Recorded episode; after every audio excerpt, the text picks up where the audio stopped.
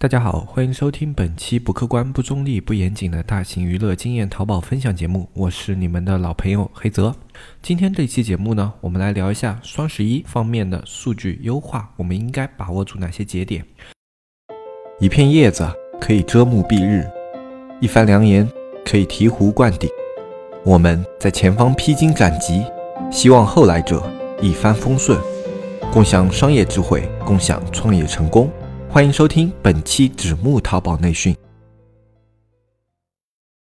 双十一的话，我们之前说了，它有赛马机制。但是呢，赛马机制的话，它在双十一这个活动，它按照往年来说的话，它分成很多的区块。就很多的听众朋友们最近都有一个问题，就是说啊，我知道双十一前我要做一些优化，我要尽可能让我的展现变高，哎，我也要尽可能的去拉高一些流量啊，这些我现在都明白了。但是呢，我在做数据优化方面，我还要不要去做呢？比如说我这个品平时有给它按照转化率在补单，那么我为了去参加双十一，我这个补单现在要不要？停下来，双十一前去做数据优化，那被侦测的概率高不高？如果被侦测了以后啊，我的这个产品会有什么样的影响？诸如此类的一些问题，最近有很多。那么我们今天这一期节目呢，就来跟大家探讨一下，双十一前应不应该去做数据优化？如果要去做，我们应该怎么样去做双十一前的一个数据优化？首先，从风险角度来考虑，很多听众朋友们在外面听过一些风声，就是说，哎，双十一前这个刷单他会抓的特别的紧，或者说双十一前你去做数据优化，然后被筛选掉的概率特别的大，就是说这些数据被清洗的概率非常的大，也就很多学院经常会说的，就双十一前你去做数据优化，效果是不好的，效果是无效的，是有高风险的。那么实际情况是什么样呢？其实双十一前的话，不管是大店。小店只要是熟悉淘宝的一些店家，他们基本上会在平时做数据优化的一个基础上，给它增加一定的量。包括我们自己的店铺，每年都是这个样子的。我们不会说双十一要来了，我们要保证这个商品进会场，我们不做优化了。我们这是不会做这样的事情的啊！很多学院他们是这样说的，他们说：“哎，你们这段时间不能刷单，如果你们刷单的话呢，那这个刷单一旦被侦测，你这个会场位置就没有了，或者说你这个宝贝的位置就没有了，参加不了双十一会损失很多流量。”那当然，你任何活动啊，如果你报了名以后，你被侦测出这种扣分啊、刷单啊这种违规项的话，基本上都会被退出活动会场。这是我们所有淘宝人的一个共识，这是一个常识，就所有人都应该有这样的心理准备。那么，在这样的一个心理准备的前提之下，我们是补单还是不补单？我们基本上是补单的。首先，我们这里分成两块产品来说，一部分是会场产品，另外一部分是非会场产品。首先，我们来讲会场产品，会场的坑位是。非常的有限的，但是现在随着双十一的力度越来越大，会场的坑位位置变多了，也就是说，你现在能够进会场的话，你能够展现的概率并不是非常的大。那我们来打个比方吧，比如说三年前双十一，它在某一个比较大的类目，它的一个会场位置有十页左右。那么现在的话，双十一它的一个会场位置可能要有二十三十甚至五十页，根据你的类目不同，它的一个会场量是非常的大的。因为现在有实力的商家在淘宝越来越多了，不管是后入驻的还是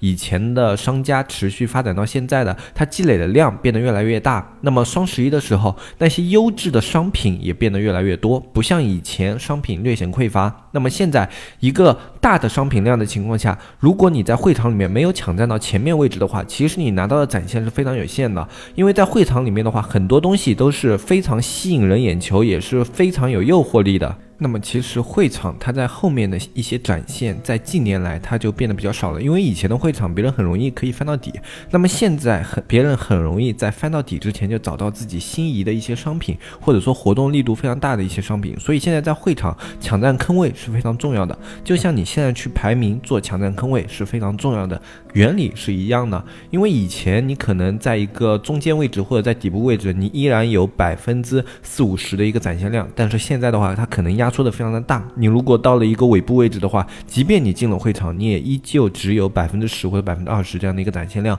那你的展现量就大打折扣了。这就是如果你不做数据优化，会导致的一个结果。那如果是非会场位置呢？非会场位置的话，你还是其实就是正常的一个就搜索的一个排序。但是这里面有一点不同，你在非会场位置，但是你参加了外围以后，你的商品会被打标。那么别人在搜索整一个类目的时候，进行搜索的时候，你的商商品是有呈现机会的。而且这个呈现机会就根据你在双十一之前，我们之前说的那个赛马区段的表现来决定的。你在赛马区段的表现越好，你在那段时间搜索权重加权是非常非常明显的，比你平时去做那种搜索的一些啊补单计划什么的要明显的多啊。就它里面这种加购啊。收藏啊，转化都是直接有效的，它里面数据会被清洗的概率非常非常的小。也就是说，这段时间你做的越高，你的一个效果是要比平时你去做呃这种搜索数据优化要有效上好几倍。所以这一段时间，不管是会场还是非会场，我们这边给出的建议是，你的数据优化，如果你平时在做，那这段时间也要做。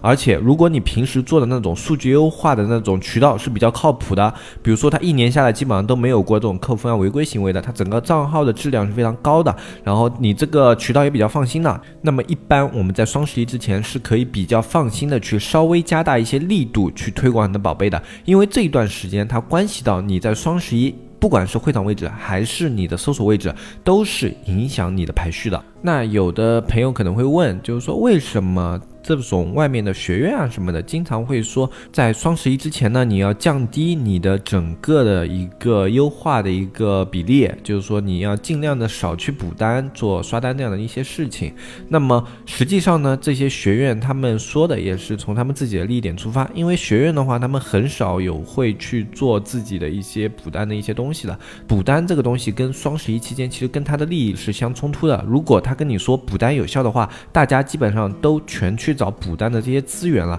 不会跑到他们这种学院里面再去听他们这种双十一玩法了。那么他们为了自身的利益的话，他们是不会跟你说啊，这个刷单确实是非常有效，而且比平时还要很有效。这种话他们是很少会说的。但也不排除有的个别学院他们自己会做一些工具箱，然后他们也有一些渠道。像这种学院的话，他们这种时候就会分析的比较全面，因为他不仅自己有玩法，同时他还提供各种各样的渠道，那么他会相对的比较客观一点。因为你不管去选择哪一种方法。啊，对他来说都是有利益可图的，他他没有产生一个利益冲突，那你可以观察一下吧，就。在双十一之前，如果是那种单纯做课程的学院，他们都会跟你说以玩法优先啊，以什么双十一的一个排序啊，双十一前直通车这种东西优先啊，不会跟你说去以补优化数据优先的。但是如果是一种就多渠道发展的一些学院的话，他们都会跟你说的比较的客观一些，他们会跟你说啊，数据优化什么的是有效的，而且这一段时间你去开车啊什么的效果都是要比平时更好一些的。他们会把双十一前这个环境分析的更加全面一些啊。而不是单纯的耸人听闻。那这样的话，你可以如果自己有渠道，你可以自己去对比一些这些不同的学员之间他们对双十一前的一些态度，包括你可以去问一下你那些啊你已经付费的那些导师，反正问一下问题又不用钱的啊，你去可以去问一下他们这些问题，你看一下他们的态度是什么样的，你应该会发现基本上就是我说这个样子的。那么我们说了，前面在双十一到来之前，基本上你还是要有一个数据优化的一个工作，并且是要比平时的比例稍作上升的。这里面的比例上升的话，不是单纯说你把转化率做高，你也可以在这个双十一之前，你可以去做更多的一些加购，因为做加购单的话会比刷单要便宜很多嘛。那你可以去做一些加购单，呃，加购单的成本也比较低，而且加购单的话风险更小啊。这如果你觉得去做数据优化风险太大了，你可以去做一些加购单的优化，反正他们都是记权重的，加购收藏。这种行为你在双十一之前都可以做，而且都是有效的。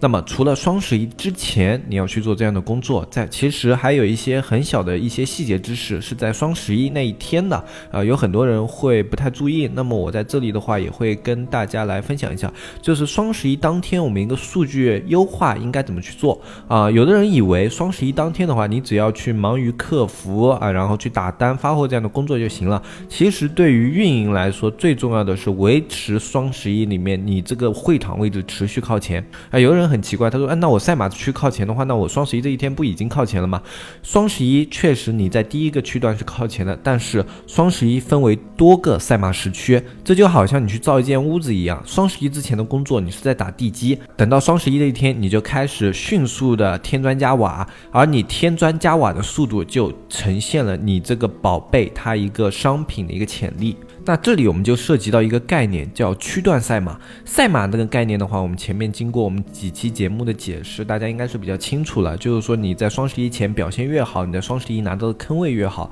那么在双十一当天，还有个东西叫区段赛马。这几个区段赛马比较明显的一个时间节点是凌晨一点钟、早上六点钟啊、中午十一点到十二点那个区段，然后到晚上六点那个区段，然后最后二十三点那个区段。这几个区段是非常重要的。哎，大家可能会经常发现，在双十一的时候有很多的一个抢购活动，它是限时的，而且是限时，比如说限时十分钟，或者说限时个五分钟啊，或者说一到零点到一点这个区间，它有一个特价款。啊，为什么会有这么多这样的活动？大家有没有考虑过？仅仅是因为有秒杀来刺激这些客户的一个流量吗？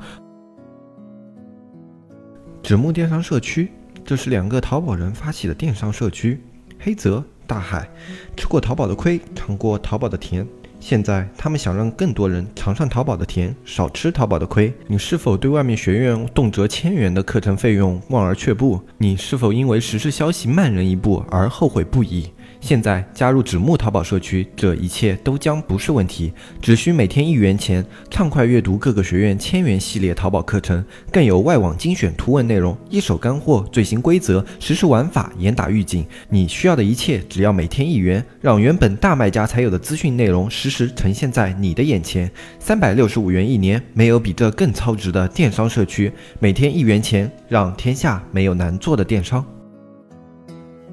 不光是这样的，它确实可以通过这种短时间秒杀去聚集大量的流量，然后带动自己全店的一个转化。但是除了这样的一个效果之外，这样一个商品的活动还具有一个区段赛马的效果，就是它在零点到一点这个时间聚集了大量的一个付款，这个时候。加购已经不给赛马带来权重了，但是付款依旧给你的赛马带来巨额的权重，特别是在这些时间段之内，等到一点结束的时候，它这个呃整个系统会对你这一个成交池进行第一次的一个划分啊，就是说你在这一段时间成交了，然后成交了以后到一点，它会重新进行一个排列，根据一点这一段时间成交的一个表现，它的权重有可能要大于你之前加购的权重，比如说你之前加购哪怕有个两三千万，但是你最后。成交呢只有两三百万，但是最后有一个。加购一千多万的，但是他成交了六七百万，那么那样的一个商品，它在这个一点的时候就有可能会反超到前面，哎，这是很多的一个大商家经常会去前面一个小时去做大量的一些秒杀活动的原因。有的店可能会同时有三四款秒杀，就是这样的一个效果。区段赛马不仅仅是在零点到一点那个区间，那么在后面的一个多个区段，其实区段可能比我说的要多，但是在我说的那几个。时间节点是比较明显的，而且这几个时间节点大家可以注意一下，基本基本上都会有啊不同的秒杀活动分发在那些时间。其实这些时间就是不同的一些节点，大家可以自己到时候就观察一下手机他们的一个区段划分，就可以很明显知道今年的节点是哪一些。啊，在零点之后，他们就会把这些区段给放出来啊。包括你现在去报一些预售秒杀活动的话，你也可以看出来他们今年是怎么排列的。其实每年都差不多啊。如果你去看一下那个的话，会更加的精准嘛。啊，每个类目可能会有一些不一样啊。你按你们的类目情况来。那么听了这样的机制以后，可能有的人已经知道了这一段时间应该怎么做。不管你有没有去参加这样的秒杀活动，在这样的一些区段内，你应该把你的一些数据优化集中做到这些点。